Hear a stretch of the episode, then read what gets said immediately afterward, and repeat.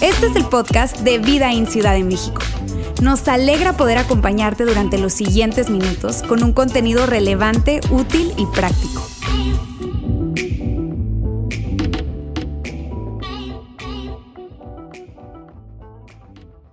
Bien, hoy tú y yo vamos a tener la oportunidad de ser parte de una increíble ola de generosidad. A mí me emociona eso porque, sabes, lo vamos a hacer en el nombre de Jesús. Y eso es espectacular.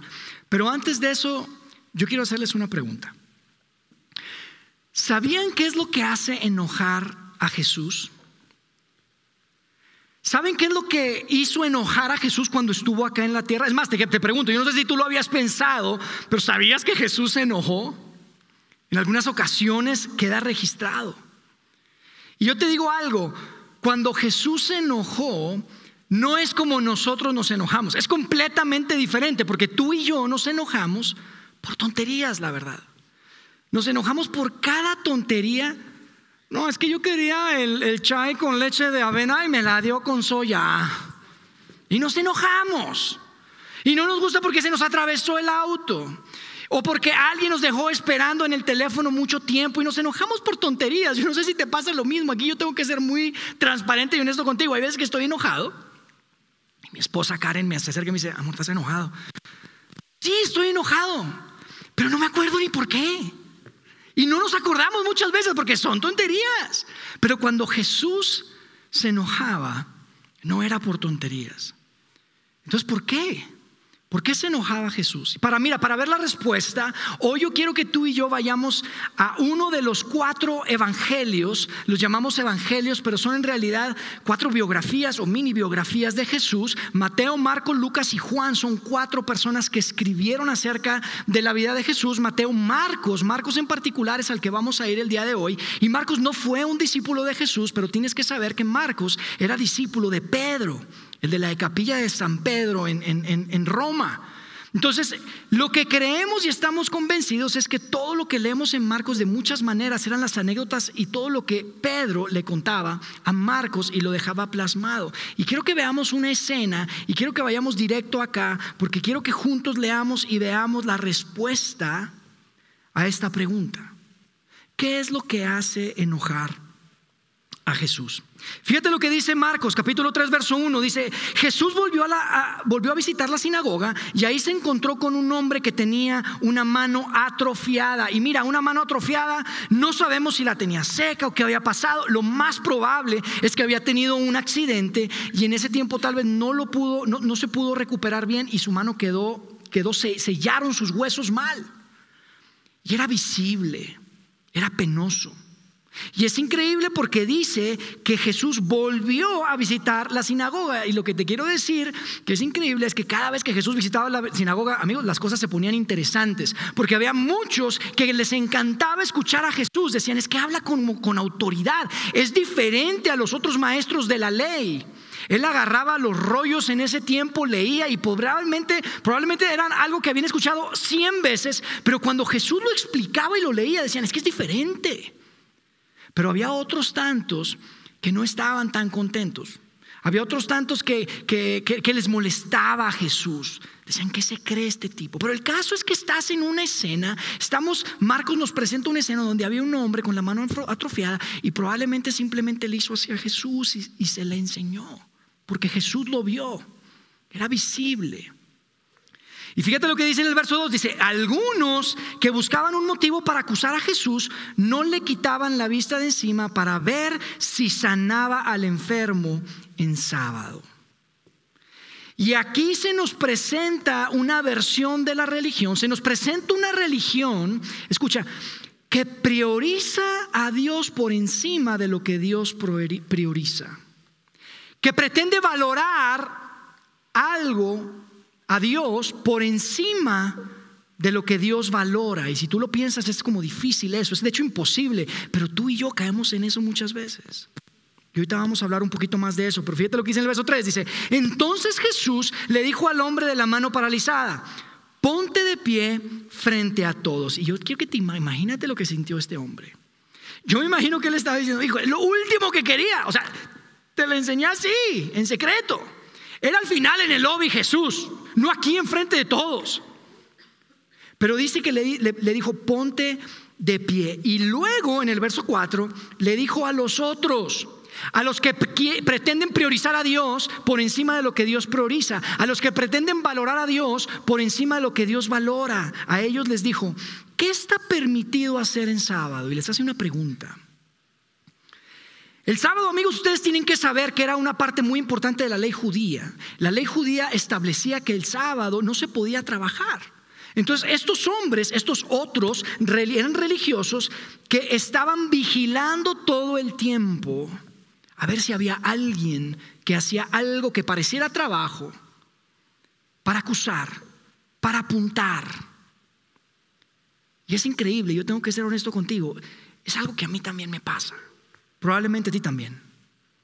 Porque es tan fácil apuntar y marcar y, decir, mira el error, mira lo que está haciendo, cómo reaccionó, pero no nos vemos al espejo. Cuando se trata de nosotros, ¿sabes qué decimos? Decimos, bueno, lo que pasa es que yo tuve un mal día. ¿Alguien está conmigo? Bueno, lo que pasa es que no me pude tomar mi cafecito en la mañana y por eso reaccioné así. Pero, ah, si necesita ayuda. Es que yo no, mira, he tenido mucho trabajo, por eso estoy así, por eso reaccioné así, pero ya, no, no, ya necesito un psicólogo. Necesita ayuda. Y no lo vemos. Y vemos un grupo de personas que caen en eso. Así funciona, pero fíjate lo que dice después. Jesús le está preguntando, ¿qué está permitido en sábado? ¿Hacer el bien o hacer el mal. Y créeme, hasta los niños que estaban ahí sabían la respuesta a la pregunta. ¿Estás de acuerdo? La respuesta es claro, no está bien hacer mal ni en sábado ni en ningún día. Ni en sábado ni en ningún día. Y les dice, ¿está bien hacer el bien o el mal? Y amigos, estas eran personas educadas, estos otros, estos algunos, que querían ver si atrapaban a Jesús trabajando en sábado. Eran personas inteligentes. De hecho, es una escena que vemos recurrentemente, si tienes oportunidad de leer estas biografías que te comento de Jesús, recurrentemente estaban siempre tratando de meter a Jesús en problemas y le hacían preguntas y, eran preguntas capciosas y eran complicadas. Y aquí vemos una escena que son de las que me gusta a mí porque aquí el que está haciendo las preguntas es Jesús. Y Jesús les está diciendo, ¿está bien hacer bien o hacer el mal? ¿Salvar una vida o matar? Y amigos, muchas veces no alcanzamos a ver el drama de la escena.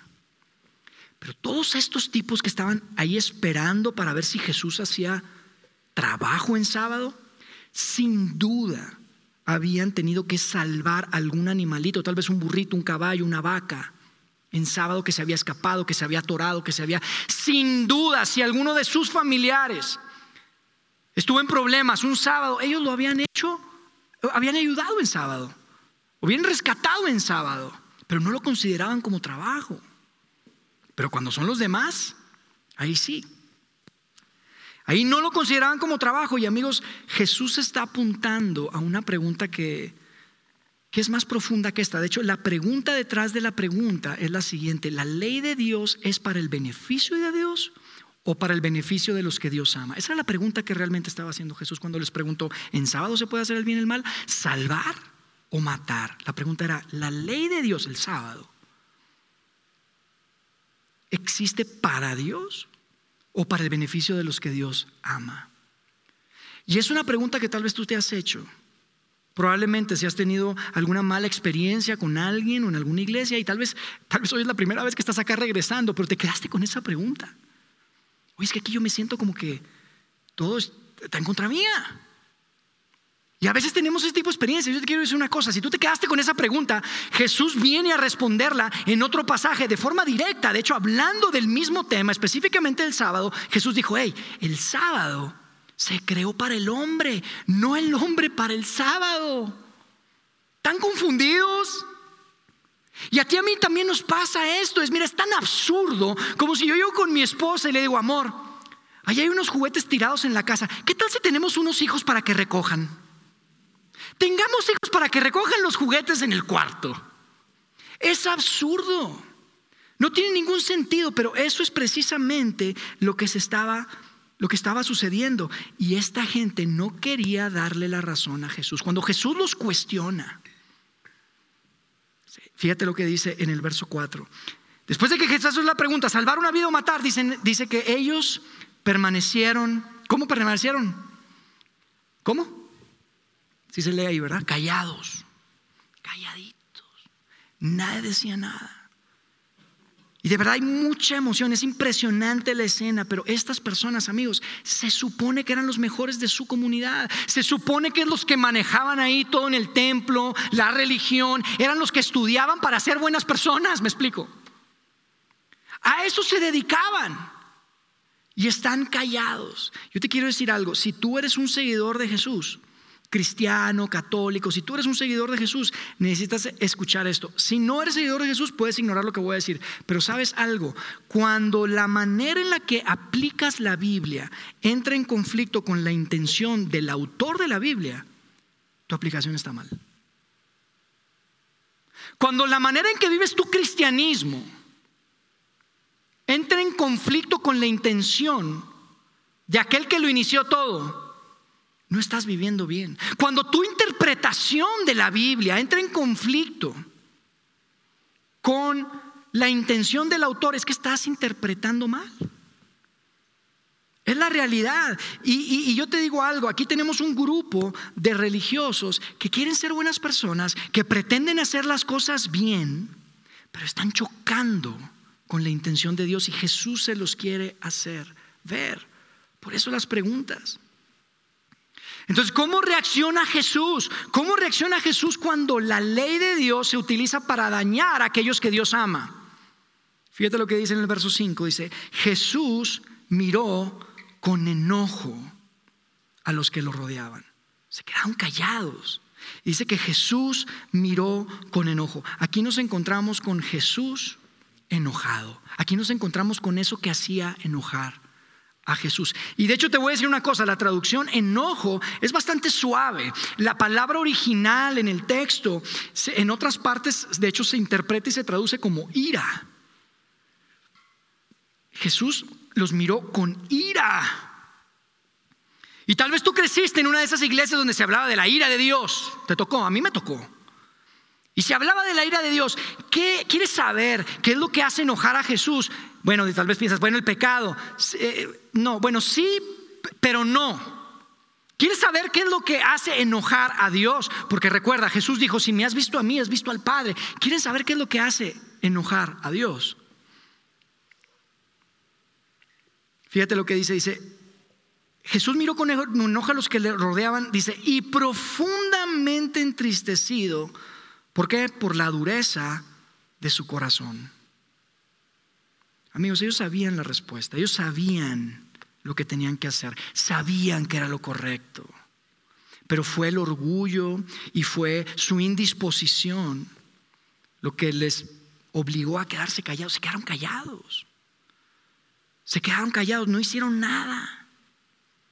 Y hay mucha emoción en medio de la escena. Hay una tensión tremenda. Tienes al hombre ahí parado enfrente de todos. Los otros están callados. Jesús está haciendo sus preguntas. Y mira lo que pasa después. Entonces le dijo al hombre, extiende la mano. Extiende la mano. Y yo me imagino que el hombre dijo, Jesús, es que era entre tú y yo, amigo.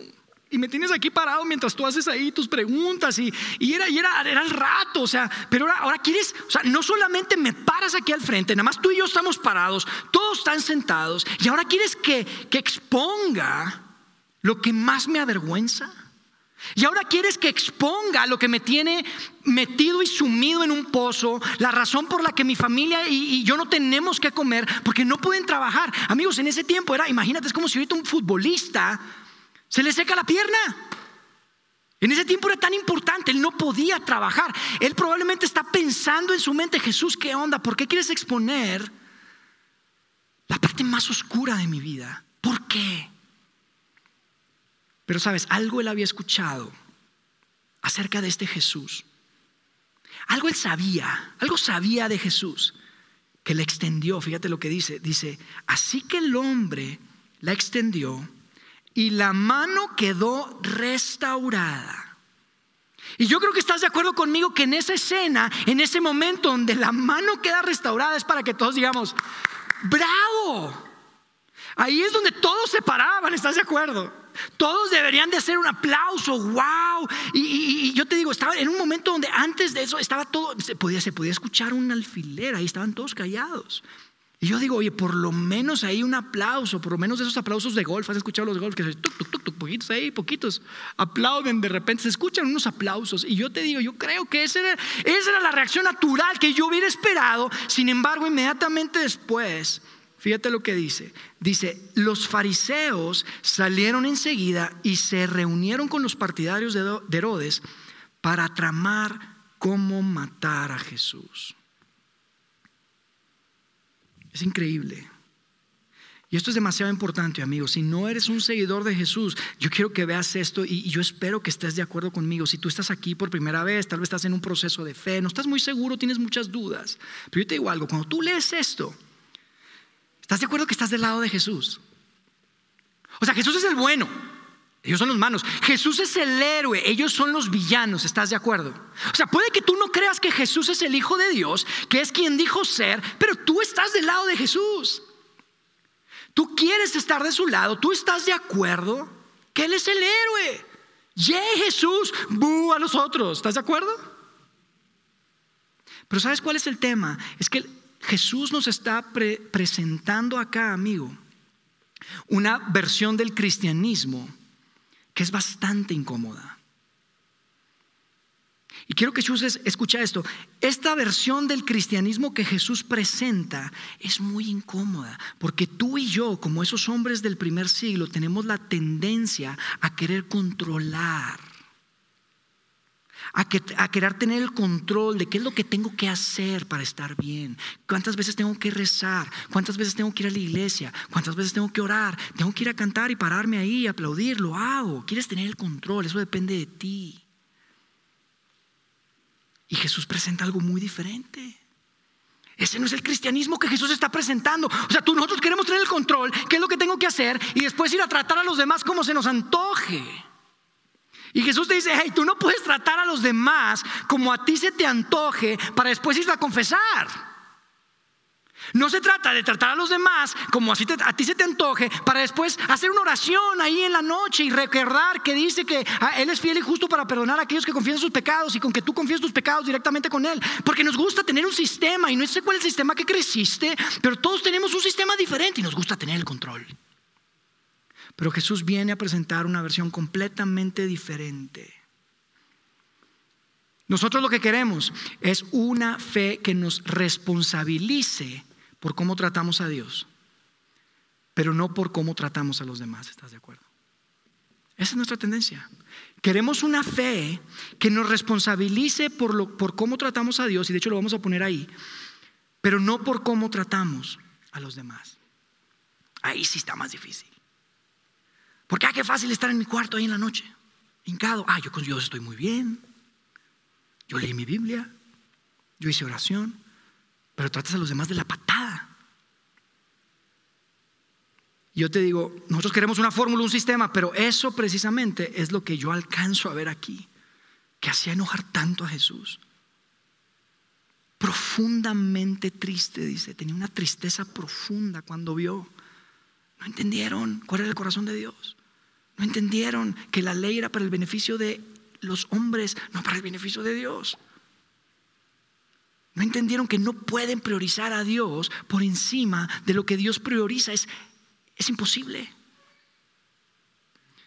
Y amigo, vemos a Jesús, a un Jesús enojado cuando la religión se convierte en un obstáculo para que alguien se pueda acercar. Y este es el corazón de lo que queremos hacer como iglesia. Es el corazón de nuestra iglesia, quitar obstáculos para que la gente se pueda acercar. Por eso hace un, hace un rato que estaba acá Ulises decía, hey, creamos este lugar para que ustedes inviten. No para estar aquí todos los mismos, todos los domingos. Porque creemos que el mensaje de esperanza que necesita escucharse debe ser presentado de una forma relevante, real, y que la gente pueda escuchar que Dios es un Padre Celestial que los ama y que está con los brazos abiertos y que los perdone, que no está ahí para juzgar y no estamos ahí como iglesia para determinar y darte cuál es el sistema y qué es lo que puedes hacer y qué es lo que no puedes hacer. Eso no es lo que yo alcanzo a ver aquí. Yo veo a un Jesús que le molesta la religión, que valora a Dios, pero ignora lo que Dios valora. Una religión que honra a Dios, pero deshonra a los que Dios honra. Una religión que prioriza a Dios por encima de lo que Dios prioriza. Por lo menos pretende valorar a Dios, por lo menos pretende honrar a Dios, por lo menos pretende priorizar, porque es imposible hacerlo así. Y probablemente tu experiencia con la iglesia tuvo que ver con algo así. Sabes, a mí me parte el corazón escuchar historias de personas, las he escuchado, que dicen, ¿sabes qué? Sí, lo que pasa es que yo estaba en un lugar o con una persona que se decía ser cristiano, se decía ser seguidor de Jesús, pero ah, qué mal me trató. Parecía que todo se trataba de acusarme, apuntarme, decirme lo que estaba mal. Y no pude. Y no pude. Eso fue lo, lo último. Y ellos pensaban que estaban súper bien. Eso es lo peor. Y ellos estaban súper bien porque hacían todos y seguían las reglas y tenían el sistema bien calculado. Pero a mí no me trataron como yo veo a Jesús tratar a ese hombre, como yo veo a Jesús tratar a la mujer adúltera, como yo veo a Jesús tratar a ese, ese hombre que robó, a ese cobrador de impuestos. No lo veo. Y tal vez fue tu historia. Cada uno tenemos nuestra propia historia. Pero yo te digo algo, si tú estás acá y, te sientas en primera fila y me felicitas, me pones atención, tomas un montón de notas y al final me wow, estuvo increíble, pero tratas mal a alguno de mis hijos. Yo te voy a decir algo, yo no quiero nada que ver contigo. Yo no quiero tener nada que ver contigo. Y así como tú dirías lo mismo, si se tratara de tus hijos, tu Padre Celestial es exactamente igual. ¿Cómo podemos ir a decirle, Dios, aquí estoy?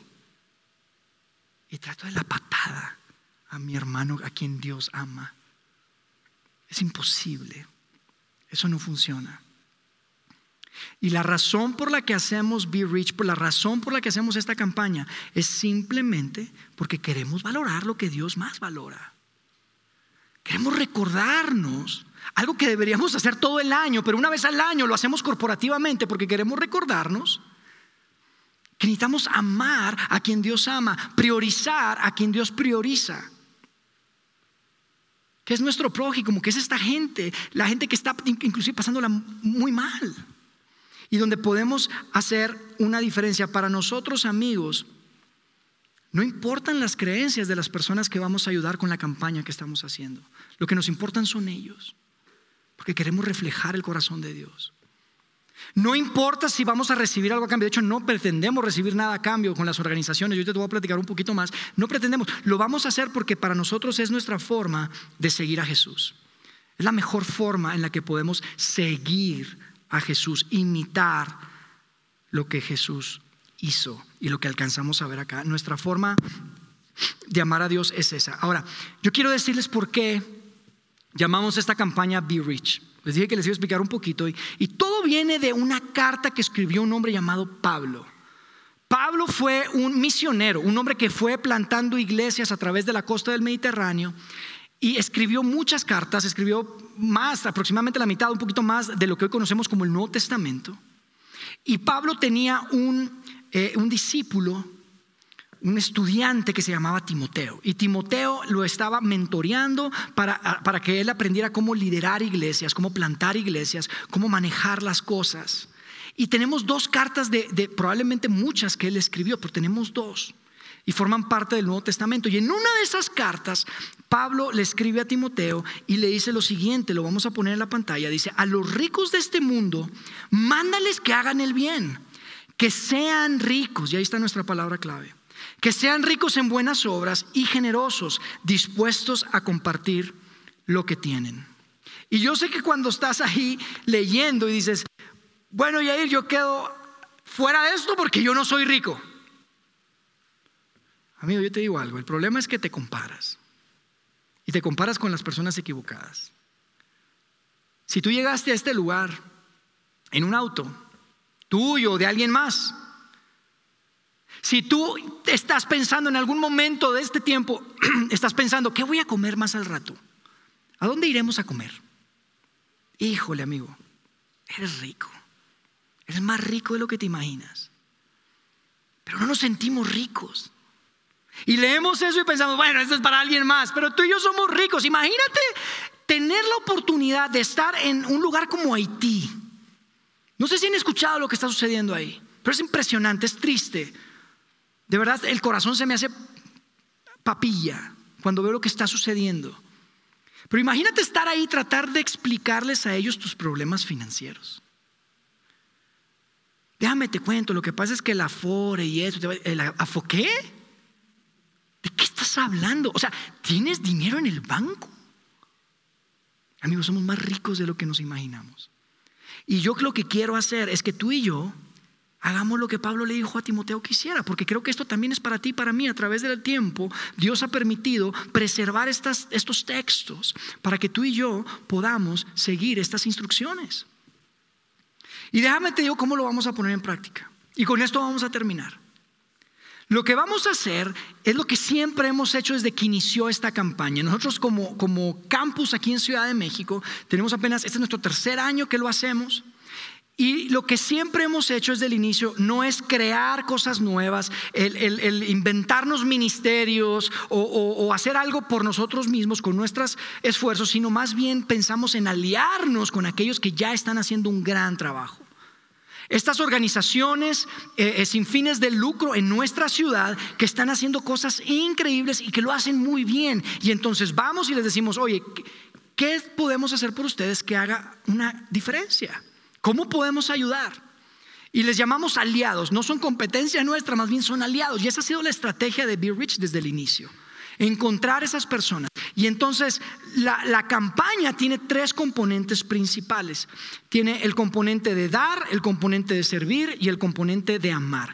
En dos semanas más vamos a amar a nuestra comunidad y vamos a traer ideas y oportunidades para que podamos hacer la diferencia en el, edificio donde vivimos, en nuestro trabajo, en donde andemos. Todos tenemos un círculo de influencia y podemos impactar amando a los demás con esas pequeñas cosas, actos de servicio que podemos hacer. eso es en dos semanas. La próxima semana, después de registrarnos, muchos vamos a poder servir en un lugar que se llama se llama Comedores de Amor y está cerca de acá. Y es, un, es, una organización que está haciendo un gran trabajo, alimentando a muchos niños que están en situación de pobreza y de pobreza extrema.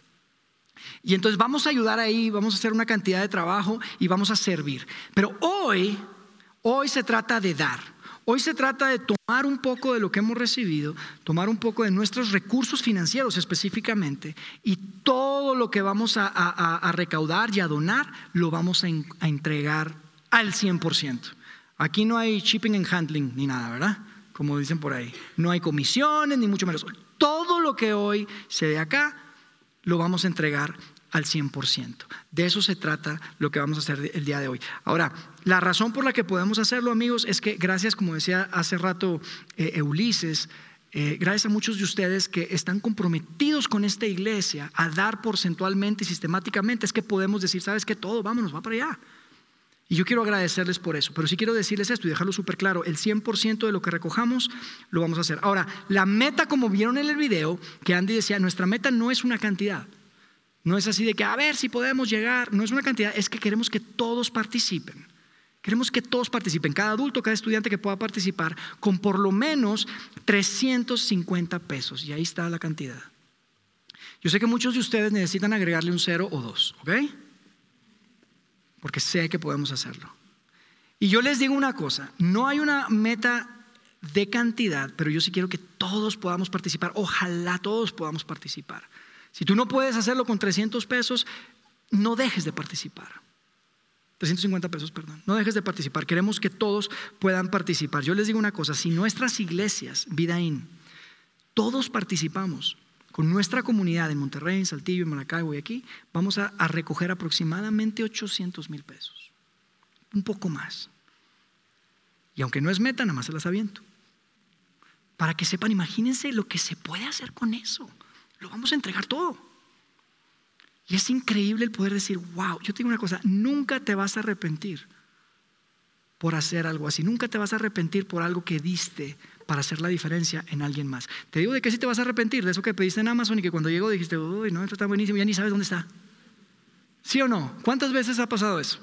Que te llega y lo ay, no me... Y ahí está arrumbado. Ni lo usas. Y más de 350 pesos. Vamos a hacer la diferencia, vamos a hacerlo juntos. Entonces, les voy a dar las instrucciones, ¿están listos? Vamos a, vamos a hacerlo. Esto va a ser algo muy especial. Para nosotros es una gran fiesta, por eso los globos y las cosas. Entonces les voy a decir qué es lo que vamos a hacer. Nuestros equipos están listos para estar acá al frente. Va a haber cuatro estaciones dos con globos rojos y dos con globos azules. Los rojos ustedes van a poder dar con tarjeta, o sea, van a tener terminal, y los azules van a tener efectivo. Va a haber uno en aquella, en aquella, aquel pasillo y uno aquí y uno aquí y uno allá. Para que podamos hacer filas, todos los que quieran participar lo van a poder hacer eh, aquí en este momento. También lo van a poder hacer afuera, pero la idea es que todos, todos podamos participar. Otra vez, yo sé que muchos de ustedes necesitan ponerle un cero más o dos. Pero yo sé que muchos de ustedes probablemente están en un mal momento y no pueden con 350 pesos. No pasa nada. No dejen de participar. Yo espero que todos podamos hacer esto y ser parte de esta ola de generosidad y poder decirle a nuestra comunidad, así es como lo hacemos en el nombre de Jesús, porque así es como Dios ama. Es gente que ni conocemos. Te lo garantizo. Es gente que ni ¿Tú te imaginas lo que eso significa?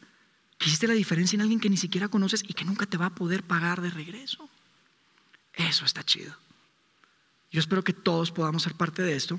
Así que yo te quiero decir una cosa para cerrar, antes de que pasen. Y si quieren, por favor, nuestros equipos que pasen para acá, para que puedan, puedan ver aquí el globo azul, el globo rojo, el globo amarillo. Pasen, vamos a estar aquí listos, vamos a hacer filas, vamos a hacerlo. Y yo les quiero decir una cosa, amigos, seamos ricos. Y muchas veces se malinterpreta y, y, nos meten problemas eso de que, ¿cómo que ser ricos? Ser ricos, sí, queremos ser ricos en generosidad, queremos ser ricos en buenas obras. Yo te invito a que le podamos demostrar a nuestra comunidad que nuestra iglesia se trata de algo más grande que simplemente música y sermones. Nuestra iglesia es más que canciones y charlas. Que pueda la gente ver que valoramos lo que Dios valora. Que pueda la gente ver que priorizamos lo que Dios prioriza. Y que amamos como Él nos amó. Como nuestro Padre Celestial nos amó primero. Así que en sus marcas. ¿Listos? Be rich.